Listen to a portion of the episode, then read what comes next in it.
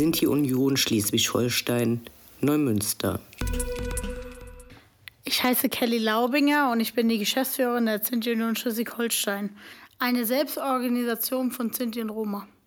Ich bin auch Zinditzer und Enkelin von Überlebenden des Holocaust und ja, wie komme ich dazu zu dem, was ich mache? Im Endeffekt es wäre schön, wenn man irgendwie eine Wahl gehabt hätte. Also es ist ja so, dass unsere Geschichte einfach nicht präsent ist und wir immer noch nicht dieselben Rechte haben. Und dafür kämpfen wir für gleichberechtigte Teilhabe und dafür sind wir auch gern aktiv.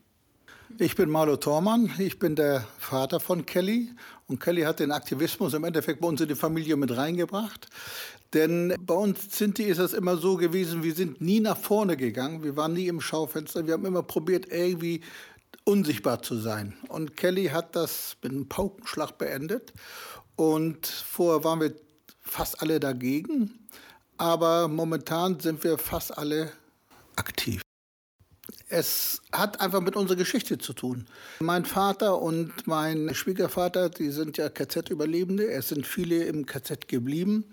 Und wie sie rausgekommen sind aus dem KZ, die ersten Jahre, das war ziemlich schwer, weil sie immer auf die gleichen Leute getroffen sind, die sie damals im Endeffekt auch ins KZ geschickt haben, auf sämtlichen Behörden und so.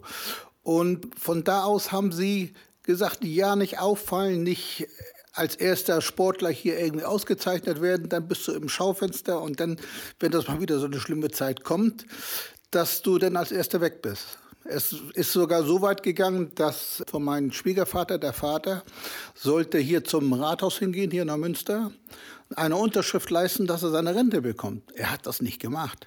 Weil er hat gesagt, dann stehe ich auf irgendeiner Liste. Er ist ja auch äh, KZ-Überlebender gewesen. Und das mache ich nicht. Und das hat sich im Endeffekt weiter vererbt. Wir sind so groß geworden, dass wir im Endeffekt, wenn wir irgendwo gewesen sind, möglichst nicht aufgefallen. Möglichst nicht auffallen, immer ruhig, immer so ein bisschen unter den Radar, damit wir nirgendwo, das hört sich zwar blöd jetzt an, aber nirgendwo registriert sind als, als Sinti oder Roma. Also wir haben uns 2017 gegründet, um der Minderheit zu helfen, sei es bei Behördengängen oder durch Nachhilfe und so weiter. Wir hatten, wie gesagt, eigentlich nie den Plan, nach außen zu gehen und auch ja, uns zu verbünden mit der Mehrheitsgesellschaft, sage ich jetzt mal, sondern wir wollten eigentlich nur intern die Minderheit stärken.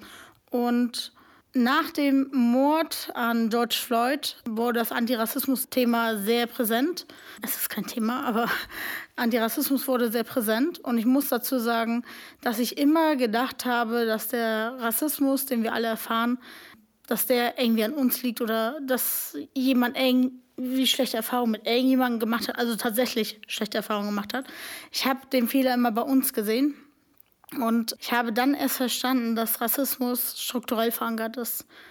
Und ja, als der Mord geschehen ist und Antirassismus sehr präsent war durch das schwarze Movement, Black Lives Matter, das hat mich sehr empowered, muss ich sagen. Also es hat mich richtig gestärkt. Die ganzen Autorinnen, die Bücher dazu geschrieben haben, die habe ich alle verschlungen. die habe ich alle verschlungen und die haben mich sehr gestärkt darin. Und das Wissen habe ich weitergegeben.